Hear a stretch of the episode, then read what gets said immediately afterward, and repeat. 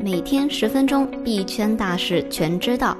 大家中午好，欢迎收听由区块链行情资讯 APP 蜜蜂茶提供数据支持的午间音频节目《必须知道》，我是主持人小蜜。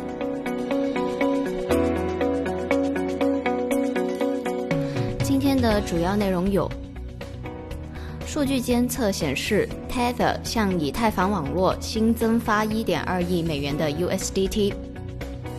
数据显示，BitMax 平台比特币未平仓合约创十八个月以来新低。美国地区法官裁定，Telegram 不能按计划在下个月发行其加密货币 Gram。俄罗斯或将创建监管沙箱，使区块链和加密货币合法化。业内人士认为，中国应该加快推出央行数字货币。下面是快讯的详细内容。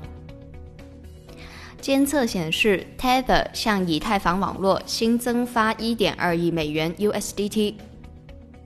根据监测，北京时间3月25日一时十分，Tether 向以太坊网络新增发1.2亿美元 USDT。Bitfinex 首席技术官保罗·阿多诺表示。请注意，这是一笔已经授权但是未发行的交易，这意味着该金额将用作下一次发行请求的库存。数据显示，BitMax 平台比特币未平仓合约创十八个月以来新低。根据 CoinDesk 的比特币价格指数，比特币周二升至六千八百六十三美元。较三月十二日创下的近期低点三千八百六十七美元上涨了百分之七十七。同时 s k i l l 数据显示，BitMax 平台比特币永续合约的未平仓合约跌至五万五千枚 BTC，创下十八个月以来的新低。Bybit 首席执行官 Ben Zhou 表示，由于市场充满不确定性，未平仓头寸正在下降。财经博主称，MTGAX 未来或将 BTC 等数字货币打到交易所进行赔偿。针对 MTGAX 官网发布最新公告，关于第四次债权人会议资料上传的通知这一个事情，微博财经博主比特币女博士发微博称，MTGX 计划明天开双边会议。今天透露出来的文件就是说的是赔偿方式。先赔大额的，其次再赔偿两千刀和小额的。如果不特别声明，那么一律补偿法币。如果选择要数字货币的话，会将币打到交易所，当然会包括 BCH、BSV 等等。美国地区法官裁定 Telegram 不能按计划在下个月发行其加密货币 Gram。美国纽约南区的联邦地区法官凯文·卡斯特尔裁定，Telegram 不能按计划在下个月发行其加密货币 Gram，并批准了美国证券交易委员会 SEC 的请求。他表示，SEC 证明 Telegram 出售了未经注册的证券，这种说法是有道理的。该监管机构于2019年10月起诉 Telegram。称其公司在2018年的代币出售中筹集了近20亿美元，违反了联邦法律。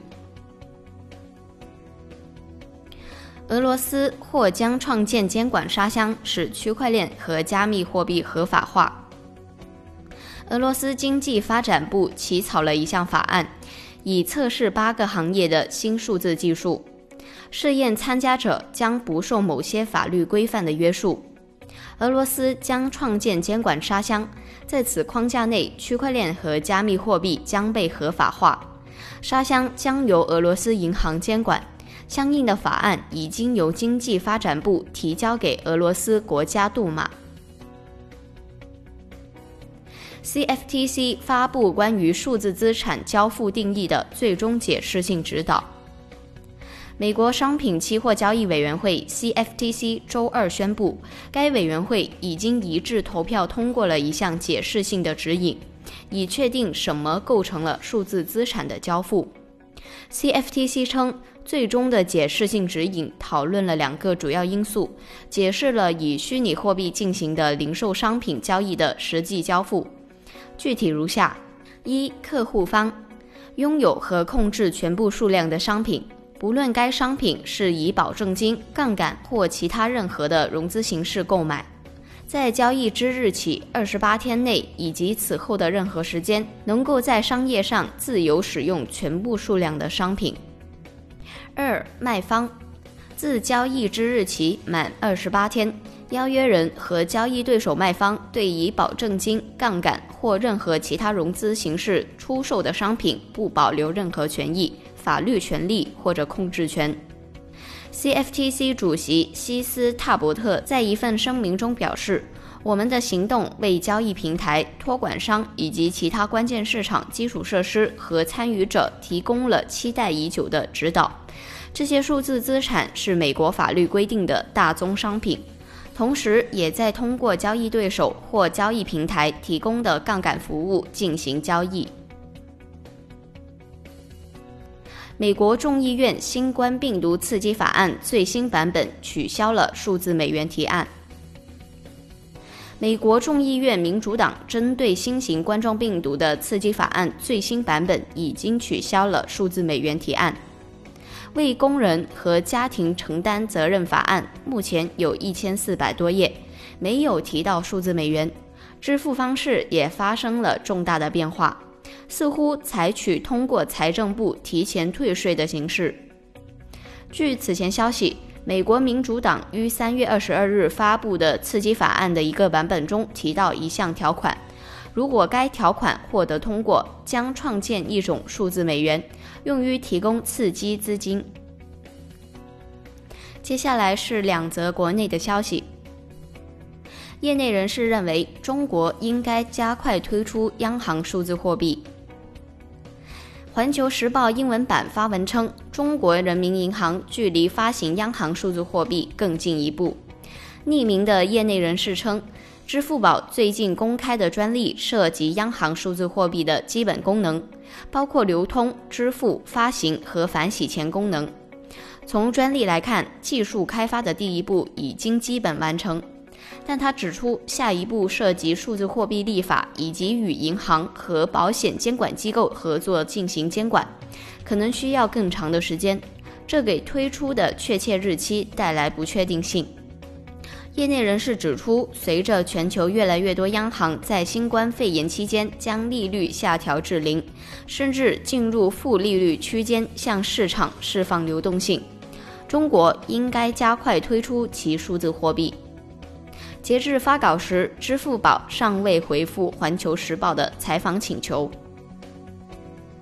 根据三月二十三日的报道，从二月二十一日至三月十七日，阿里巴巴集团旗下的支付宝信息技术有限公司先后公开了五件和央行数字货币相关的专利。经查询专利获悉，支付宝参与了央行数字货币的四大职能。包括承担数字货币投放和交易记账职能，协助监管处理违法账户，支持数字货币钱包，支持匿名交易等。安徽省政府第九十三次常务会议，积极探索区块链等新技术应用，确保数据安全。